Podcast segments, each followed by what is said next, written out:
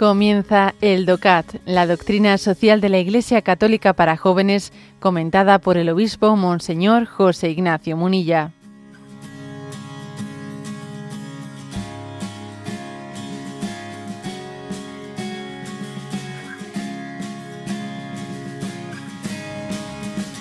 Punto 176.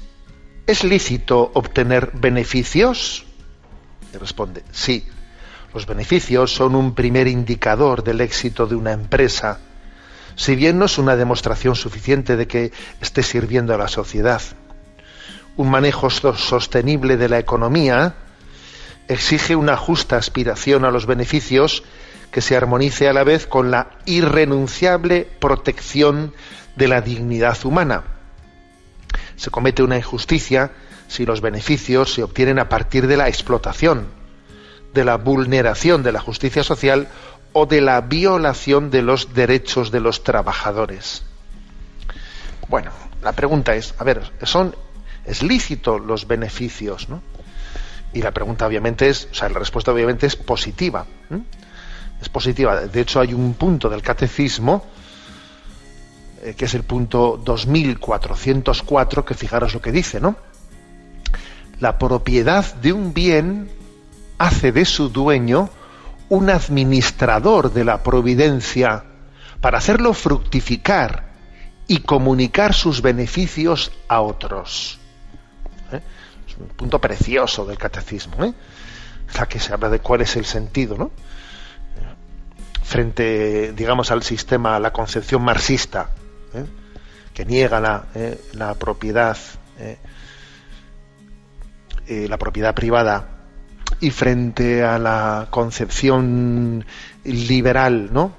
entendido el término liberal en el sentido pues más digamos pleno histórico filosófico del término no en el que el hombre se pretende presentar como desvinculado de su vocación social, ¿no? En la que dice, en la que viene a decir que bueno, yo tengo eh, mi derecho a, buscar la riqueza al margen del proyecto común frente a esos dos, esas dos grandes, ¿no?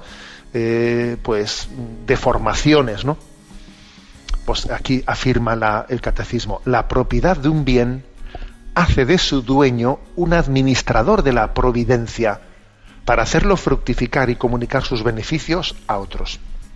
Entonces, los beneficios sí, sí tienen pleno, ¿no? Tienen pleno sentido dentro de la concepción cristiana. Lo malo, lo malo es cuando eh, los beneficios se buscan como un fin desligado del conjunto, del bien integral, del bien integral del hombre, del bien integral, integral de la sociedad, del bien, de, de, la vocación al bien común. Lo malo es desligar los, los beneficios, ¿no?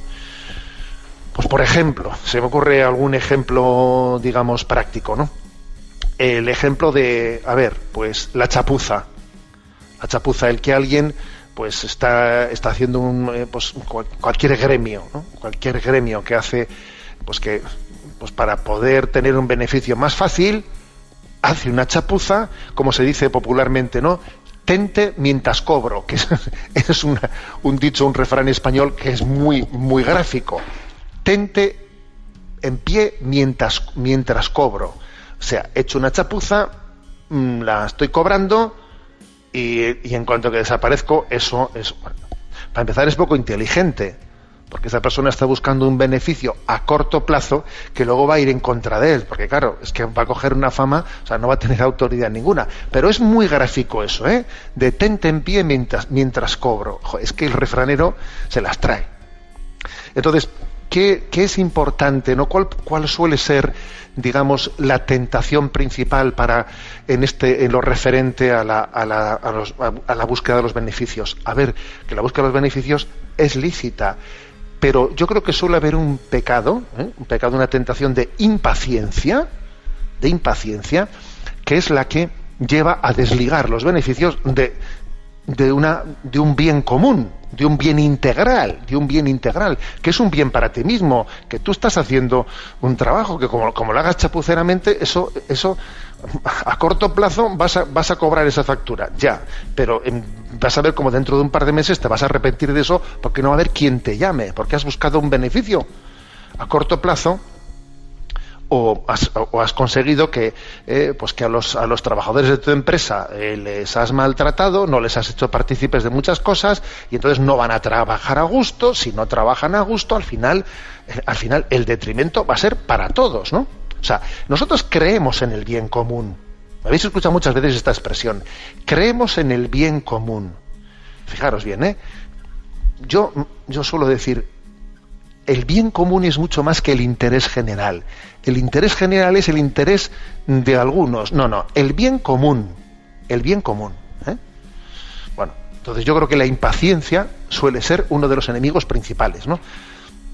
La paciencia es la capacidad de diferir, de diferir la gratificación, la disposición a apropiarse de beneficios a corto plazo para obtener otros mayores a largo plazo. Por eso es importantísimo tener la paciencia. Y estamos, estamos en una humanidad en la que esa, impaciencia tiene una razón de ser. ¿Sabéis cuál es? Pues el hecho de, no tener una, una visión, la visión de dónde estoy yo integrado, ¿no?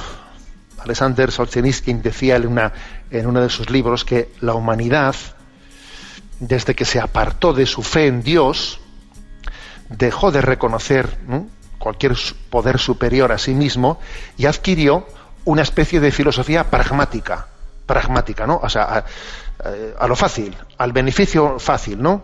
Hacer solo lo que resulte útil, beneficioso, guiarse solo por los intereses materiales, sin consideraciones de moralidad, ¿no? Claro, esto, esto conlleva que la búsqueda del beneficio pues es, es un peligro, claro, es un peligro. Pero fíjate lo que dice Alexander Solzhenitsyn, ¿eh? que eso ha, acontecido especialmente en la medida en que la, humanidad ha dado la espalda ¿no?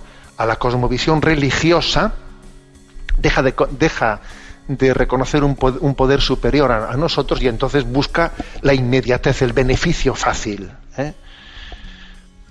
Cardenal Robert Sara, también en una, en una de, hay recogida aquí uno de los párrafos de, de uno de sus libros, y él dice, ¿no? Dice, cuando rehusamos ¿no? a, nuestra vocación de herencia, de ser herederos de, de, una tradición, a nuestra vocación de dependencia de una filiación, de una tradición en la que hemos nacido, nos, condenados nos condenamos a entrar en la pura selva de la competición dice él, nos condenamos al infierno de la globalización liberal, donde los intereses individuales chocan entre sí, sin más ley que la del beneficio a toda costa. Vaya expresión ¿eh? del cardenal Sara, ¿eh? vaya expresión. Es que entonces, dice, claro, cuando perdemos conciencia de, de cuál es mi heredad, que yo pertenezco, ¿no? A una gran tradición, a una gran familia, cuando yo me desvinculo de todo y soy un individuo desvinculado, entonces esto es la selva, tú. Esta es la selva de la competición y te condenas al infierno de la globalización liberal. Vaya expresión, ¿eh? Donde los intereses individuales chocan entre sí sin más ley que la del, la del beneficio a toda costa. O sea que sí, sí a los beneficios, pero claro, pero como dice este punto del catecismo, ¿no? Teniendo en cuenta eh, pues que somos administradores de una providencia que nos permite ser, ser fecundos, ser fecundos, ¿no? Y así nos, da, nos hace copartícipes. Los beneficios que yo obtengo son una especie de, eh, son un don de Dios que me hacen copartícipe, copartícipe de, de la providencia de Dios para extenderlos pues, al, al bien común de la, de la humanidad.